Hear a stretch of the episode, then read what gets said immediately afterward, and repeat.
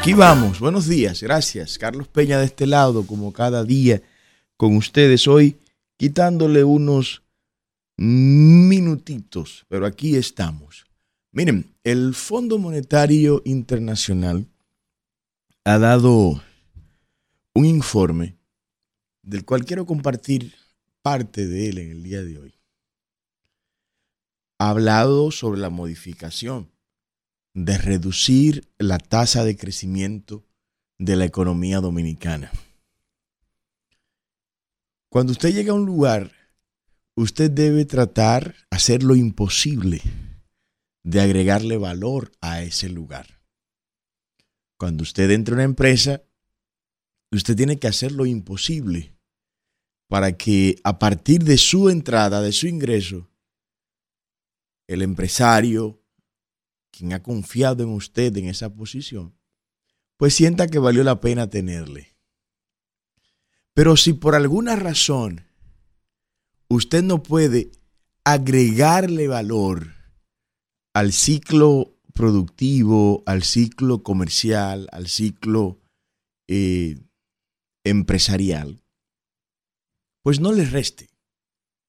No le reste, porque también restar, no restar, es una forma de ser positivo. No le reste. Y abro el programa del día de hoy hablando de este tema, porque contrario a lo que estoy planteando, la actual administración de Luis Abinader, hasta eso ha ido deteriorando.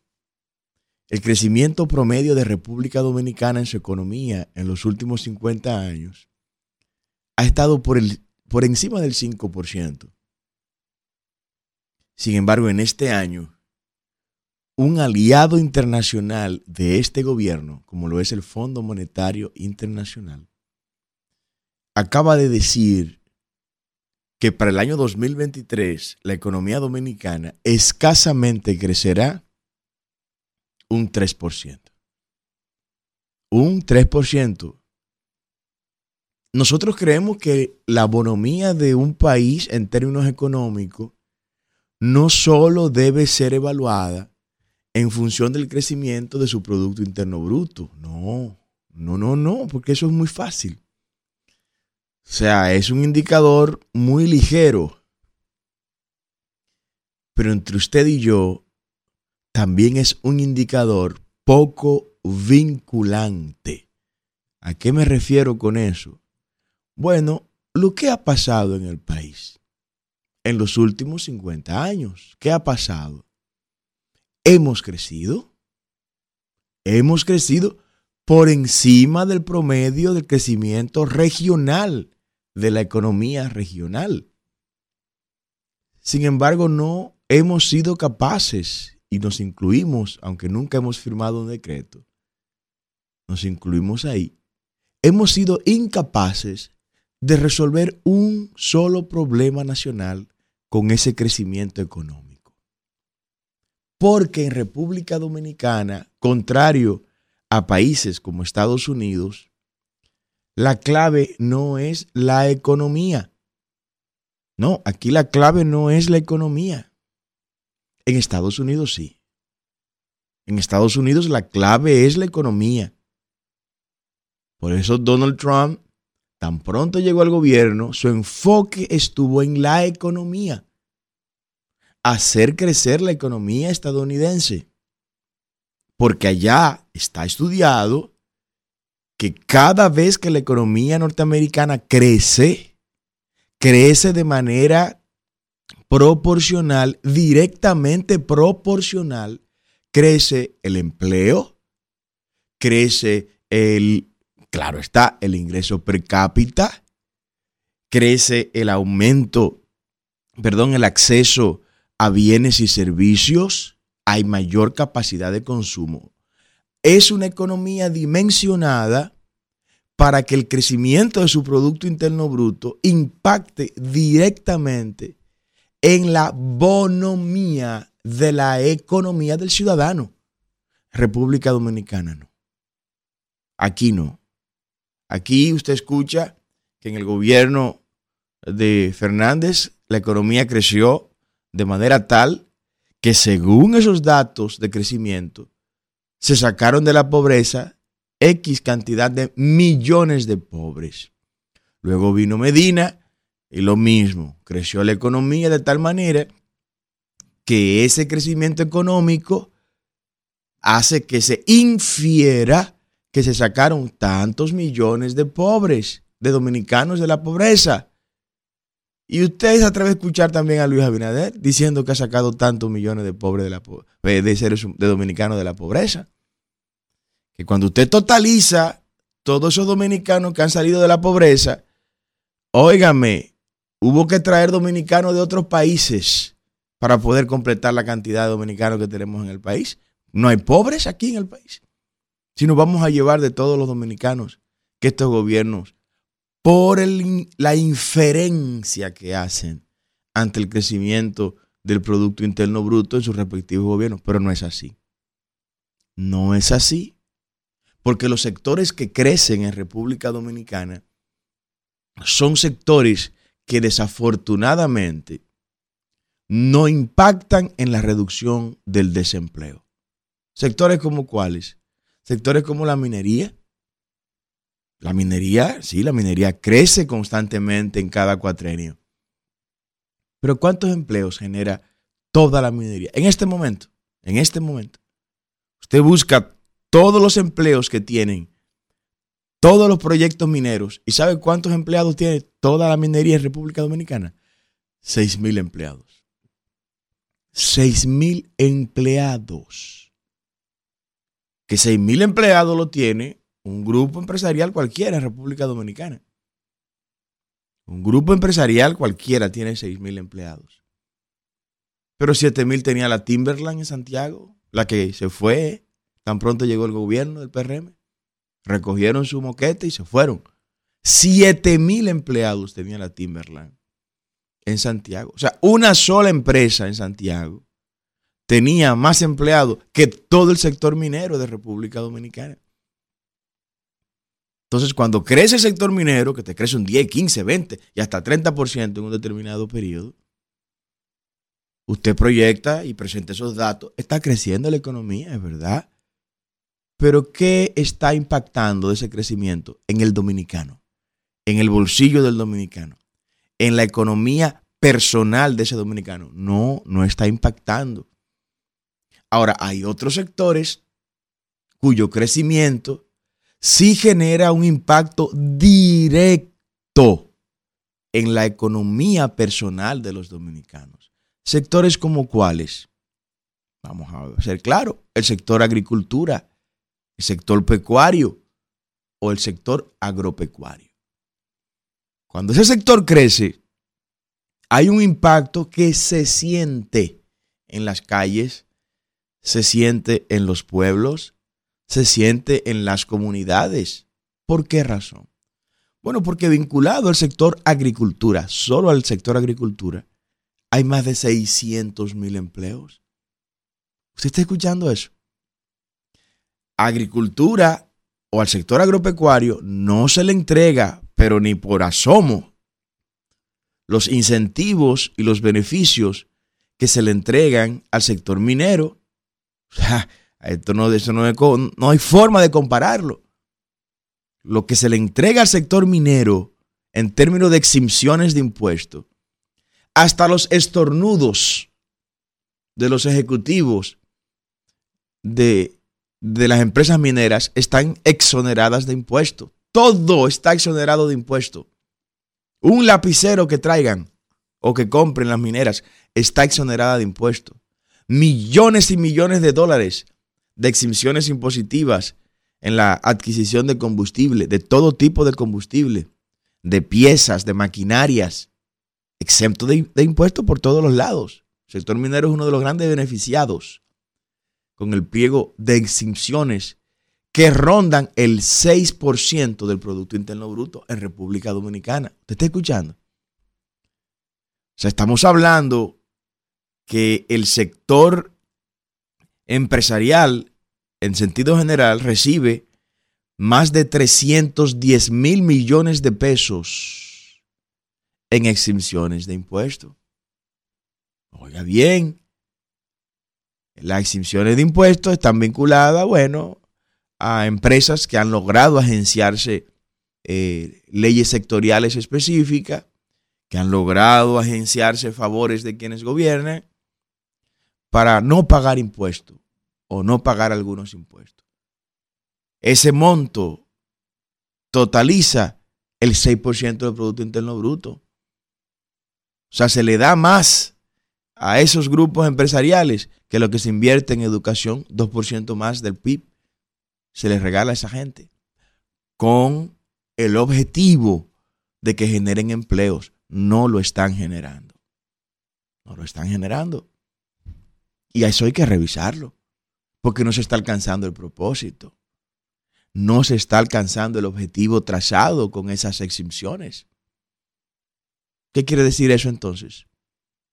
Que no tienen razón de existir esas exenciones impositivas. Que no tienen motivo. Hay que crear un mecanismo por medio del cual esas exenciones generen empleo. Nosotros creemos en eso. Creemos en los incentivos, Creemos que hay que al sector empresarial local crear las condiciones para que crezca, para que se desarrolle, pero tienen que responder también de forma recíproca al sacrificio, a lo que se conoce como el sacrificio fiscal que hace el pueblo dominicano. Porque usted que me está escuchando, que me está viendo hasta ahora y que está compartiendo este link por las vías eh, que sean posibles, usted tiene que pagar impuestos. A usted le cobran, antes de usted recibir su dinero, a usted, le descuentan un montón de impuestos de su nómina, de su salario. Entonces, ¿cómo, ¿cómo le explicamos a usted que mientras a usted se le hace eso, a Barry Gold seleccionera hasta la mínima respiración de sus ejecutivos? ¿Cómo se lo explicamos a usted? ¿Cómo decirle a ustedes que hay incluyendo el proyecto de generación que se entregó allá en Manzanillo, que hay una liberación cuasi total de impuestos, ahí también. ¿Cómo se lo explicamos a usted que, que cada mes tiene que pagar impuestos de manera arbitraria? Eso hay que revisarlo y vincular entonces las exenciones de impuestos a la creación de empleos. Usted recibe cada año 100 millones por concepto de exención de impuestos. O sea, los dominicanos le perdonamos a usted como grupo empresarial 100 millones de impuestos todos los años. Pues bueno, mire, no se lo vamos a quitar, ese privilegio, no. Pero conviértanos eso en empleo, nuevos empleos. Su grupo empresarial tiene 5 mil empleados. Pues mire, el año que viene, para usted poder recibir esos 100 millones de exenciones de impuestos, usted tiene que generarnos tantos cientos o miles de nuevos empleos. Y en función de esos nuevos empleos, entonces se le van a exonerar los impuestos. Porque en República Dominicana la clave es el empleo. La clave es el empleo. Yo recuerdo un discurso de George Bush en el que estaba hablando, hablando una filípica, una perorata, George, George Bush hijo, y tratando de engatusar a los oyentes. Y hubo alguien que le voceó desde lejos. The key is the economic, stupid. La clave es la economía, estúpido. Así le dijeron a George Bush. La clave es la economía. Allá, en Estados Unidos. Aquí no. Aquí la clave es el empleo. Eso no significa para nada que vamos a hacer que la economía decrezca o vamos a descuidar el crecimiento económico. No. Ah, pero entonces estamos ante un gobierno, el gobierno de Luis Abinader, que no hace una cosa, pero tampoco hace la otra. Ni mantiene el ritmo de crecimiento que tiene la economía por medio siglo, pero tampoco hay un escenario de creación de empleos intensos como lo demanda la República Dominicana. Lo han deteriorado todo.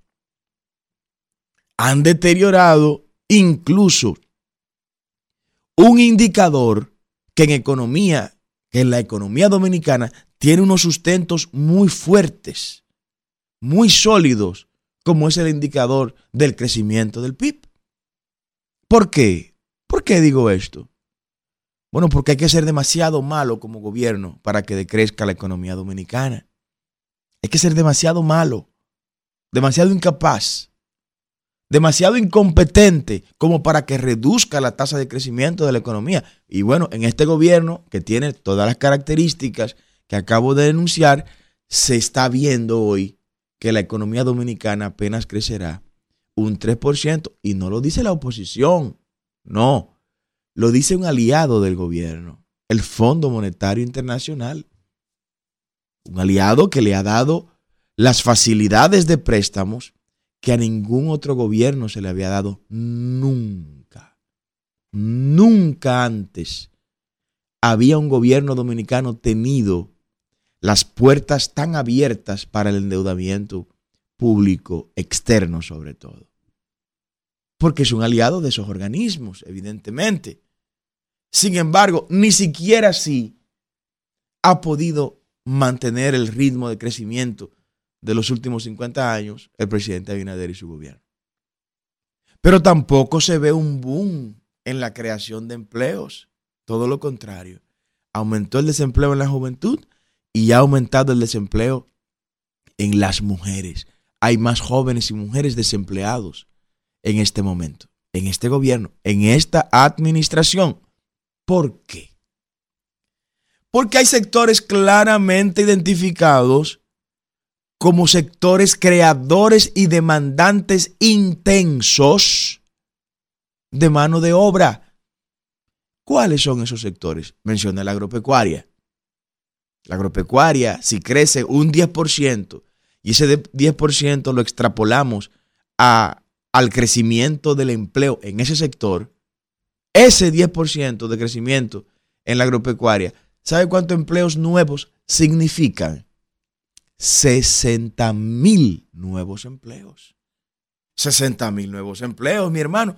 Usted sabe lo que son 60 mil nuevos empleos. Si usted agarrar la provincia de Pedernales completa y darle un empleo a una provincia completa. Una provincia entera, incluyendo hasta los menores de edad, empleados, todos, absolutamente todos. Eso es un 10% de crecimiento en la agropecuaria en República Dominicana. Sin embargo, si ese mismo 10%, el sector que crece es la minería, ¿sabe cuántos empleos se generan? 600 empleos. 600 empleos. Entonces, cuando usted escucha, ah, la minería creció tanto, y, y le está hablando a alguien que cree en la minería, yo vivo de eso. O sea, soy ingeniero electromecánico y si no hay minerales para fabricar las piezas y para fabricar los alambres y fabricar los engranajes, los piñones, yo no, tengo trabajo. Pero hay que poner las cosas en contexto y, sobre la mesa de manera clara. Si, si la minería crece 10% y eso se le aplica a la creación de nuevos empleos de manera directamente proporcional, la minería apenas habría generado 600 nuevos empleos. Si la agropecuaria crece 10%, el mismo 10% de la, de la minería, pues se generan 60 mil nuevos empleos. Entonces, ¿cuál sector hay que incentivar que crezca más? ¿A cuál sector hay que darle todo lo que se le pueda dar para que crezca más? Al sector agropecuario. El sector agropecuario. Porque cuando ese joven que tiene 10 tareas de tierra de sus padres ahí y que la tiene llena de cambronales, de cardos y de espinos, de pringamosa, como decimos allá en Polo. Llena de pringamosa está ese, ese terreno. Y a ese joven se le facilitan 100 mil pesos. Ese joven va a empezar a sembrar esa tierra. En lugar de salir de su pueblo, como estábamos ayer hablando ahí en el Seibo, en lugar de salir de su pueblo, ¿usted sabe lo que va a hacer ese joven? Ese joven va a sembrar productos de ciclo corto en esa comunidad y va a comenzar a producir algunos rubros agrícolas que le van a permitir a él insertarse en el mercado, en el circuito económico. Y ahí ya va a tener que comprar fertilizantes. Y va a tener que comprar alambre para arreglar la empalizada. Va a tener que buscar agua para eh, irrigar la tierra. Y se empieza entonces ese círculo virtuoso del que hablaba Keynes en su momento, de la economía. ¿Usted entiende lo que estoy hablando? Le va a comprar ya a la señora que vende el Mavisa Ivano, si ya no Mavisa Ivano que me bebía anoche allá en el Seibo. Y va a empezar a consumir productos de la comunidad. Y viene el empleo. Y este que consume, que consume un determinado rubro comenzará a comprarle al otro. Esa es la economía. Así funciona la economía. Pero si no hay dinero, si no hay circulante, que es el grito del dominicano en este momento, no hay dinero en la calle. No hay dinero en la calle. No hay dinero. Y no hay dinero por las políticas económicas erráticas que ha asumido el gobierno de Luis Abinader. Una política restrictiva que no permite que sectores como los que hemos mencionado crezcan. ¿Cuál otro sector? Oh, el sector de la construcción. El sector de la construcción. Aquí se prometió una cantidad de viviendas por año, prometió Luis Abinader, que ni siquiera el 10% de ellas se están construyendo. Ni siquiera al 10% de esas viviendas llega. Se quedó corto en la promesa. Oh, qué raro, qué extraño. Otra promesa de Luis Abinader que no se cumplió. Cuando usted activa el sector construcción, usted está abriendo una puerta grandísima para los distintos sectores de los oficios diversos que hay en República Dominicana. Cuando usted construye una casa, usted le da empleo a un albañil, le da empleo a un electricista, le da empleo a un plomero, le da empleo a un pisero, le da empleo a un carpintero, le da empleo a un pintor, le da empleo a un cerrajero. Usted, usted abre, activa la economía. Y la gente comienza a manejar dinero. Y el dinero comienza a circular. Si no hay circulante, es sencillamente porque hay un gobierno que le quita dinero a la gente y que es incapaz de devolverlo en reactivación económica. Yo quiero que la gente hable, Isidro, no voy a quitarle el tiempo a mi gente, de eh, llamar, llámenos, ahí están los teléfonos en línea, 809 682-9850 y la línea internacional 1833-380-0062. La clave no es la economía, aunque está decreciendo, la clave es el empleo. Buenos días. Buenos días, ministro. Bendiciones. Bendiciones, buenos días. Soy casi siempre el que se comunica de primero. Bueno, una bendición esa, un privilegio para usted. Cuéntenos. lamento perderme algunos minutos hoy que me cogió la tarde. Ah, bueno, no fue a mí nada más. Bienvenido. Sí, me, me, lamento porque me he perdido de, de, mucho aprendizaje y de, y de ver que en la política se pueden hacer cosas diferentes. Don Carlos, yo tengo 41 años y yo nunca he votado y nunca había sentido pasión y motivación por votar con alguien, por alguien como lo, lo he hecho con usted. Estoy a su disponibilidad, ya me voy a contar con usted para brindarle servicio en unas eh, actividades que yo puedo hacer en beneficio de su proyecto. Muchas gracias. A, dar un pequeño, para que lo noten en su agenda. Don Carlos, con esos vehículos que están abandonados, tanto en las calles como en el, en el canódromo, no se puede realizar un proyecto de esos vehículos, ponerlo a circular, que su dueño lo reclame, que se le cobre y que eso sea parte de un crecimiento. Claro que sí, claro que sí. Y lo que... eso ahí, don Carlos, que hay muchos millones de pesos y ahí pueden personas beneficiarse en el empleo y con su vehículo. Eso, eso, es, pues eso puede ser una fuente de riqueza. Aquí debemos dejar de exportar eh, acero en chatarra y convertir nosotros esas chatarras, los que son chatarras, en acero, en metales propios nuestros, con la construcción de grandes fundiciones. Buenos días. Adelante. Buenos días, Carlos Peña. Buenos días a ti, a toda tu audiencia. Bendiciones, buen día. augurando éxito para tu proyecto de generación de servidores. Muchísimas gracias. hermano, te habla un, colega tuyo, egresado salesiano. Oh, salesiano, me basta que sean jóvenes para amarlos, decía don Juan Bosco.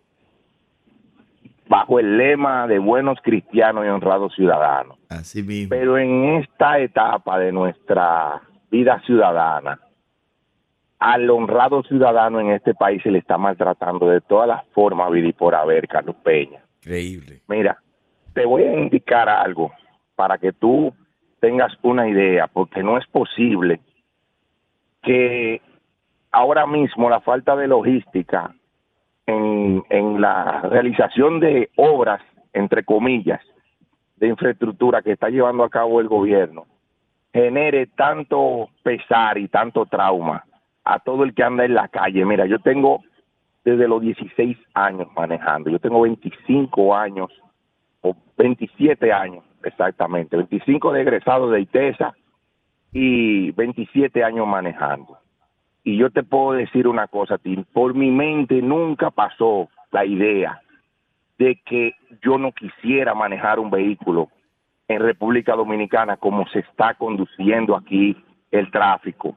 Y la razón principal te la puedo dar porque en este fin de semana estuve hacia la zona norte, me dirigí a la zona norte y no es posible que para tú retornar de Santiago a la capital te tomes casi cuatro horas por la falta de logística.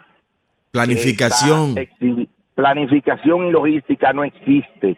No es posible que volvamos a la época del 1995 cuando el presidente Joaquín Balaguer estaba realizando eh, eh, esa, esa autopista Duarte o la nueva autopista Duarte y tengamos que atravesar Villa Altagracia completo en un retorno, creando un, caos de tapones que lo único que genera es un mayor incremento en el consumo de combustible para este gobierno que con los combustibles nos está estafando. No este gobierno, todos los gobiernos que han pasado últimamente.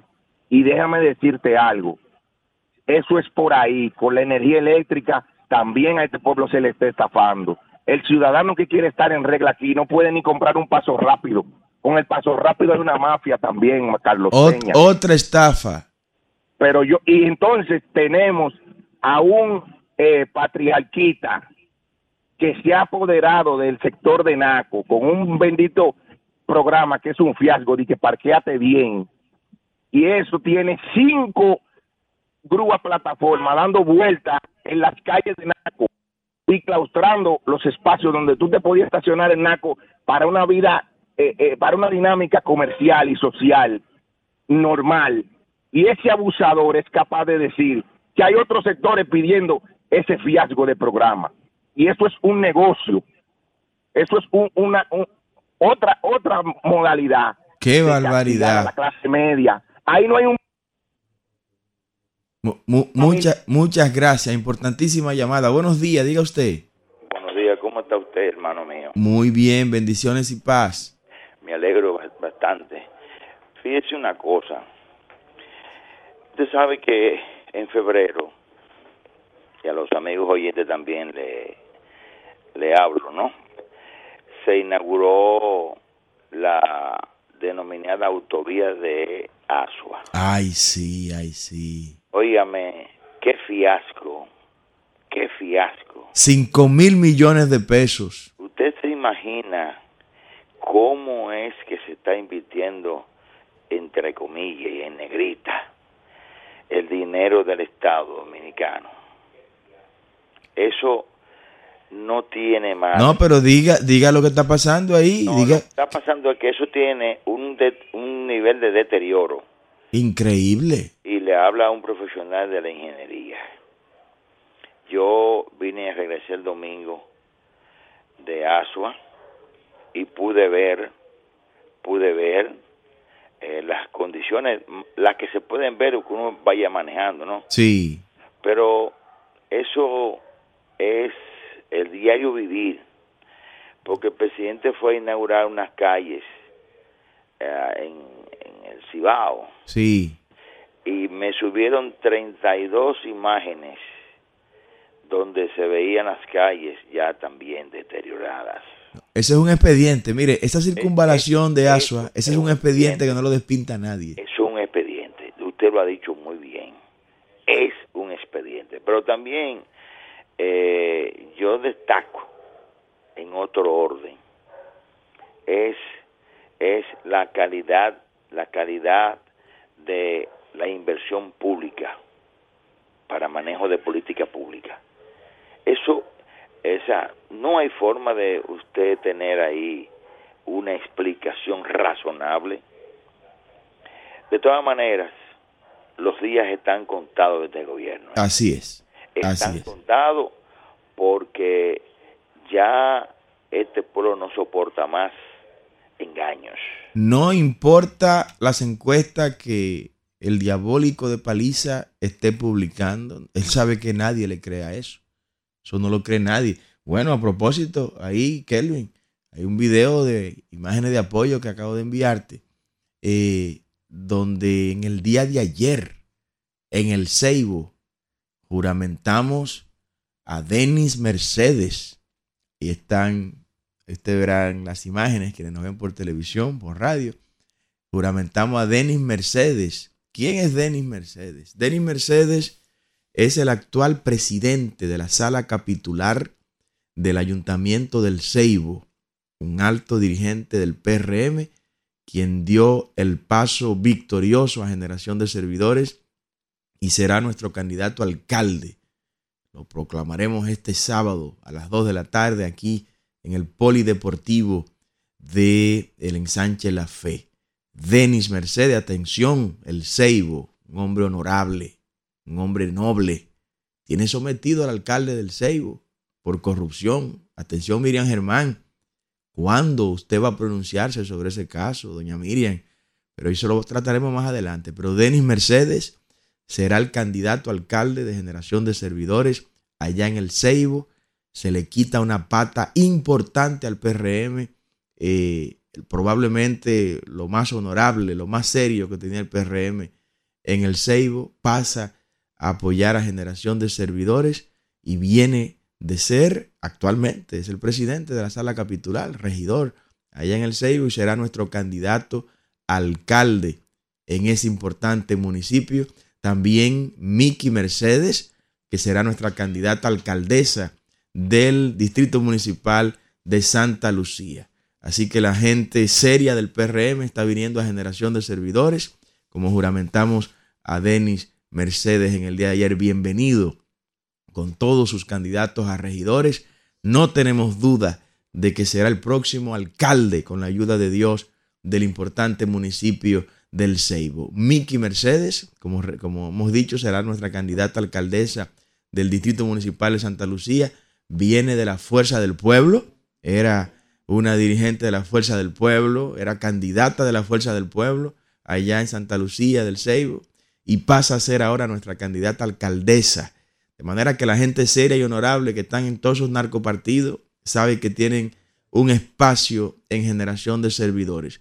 Vamos a colocar, chicos, el video del anuncio de nuestra proclamación el próximo sábado, este sábado que viene a las 2 de la tarde el Partido el, Generación en el Polideportivo del Ensanche La Fe, del Club Deportivo y Cultural del Ensanche La Fe. Ahí estaremos proclamando todos nuestros candidatos a senadores, diputados, alcaldes, regidores y nuestra candidatura presidencial. Están todos invitados. Será una fiesta para todos los dominicanos honorables y nobles que quieren transformar la República Dominicana. Con este anuncio y este video nos despedimos hasta mañana. El Partido Generación de Servidores invita al acto de proclamación de su candidato presidencial, ingeniero Carlos Peña, así como de todos sus candidatos a senadores, diputados, alcaldes y regidores, en su convención nacional a celebrarse el sábado 21 de octubre a las 2 de la tarde en el Polideportivo del Club Deportivo y Cultural en Sánchez La Fe, en Santo Domingo. Vamos a vestir la capital del color celeste de la vida y la familia junto a los candidatos de generación de servidores. Les esperamos.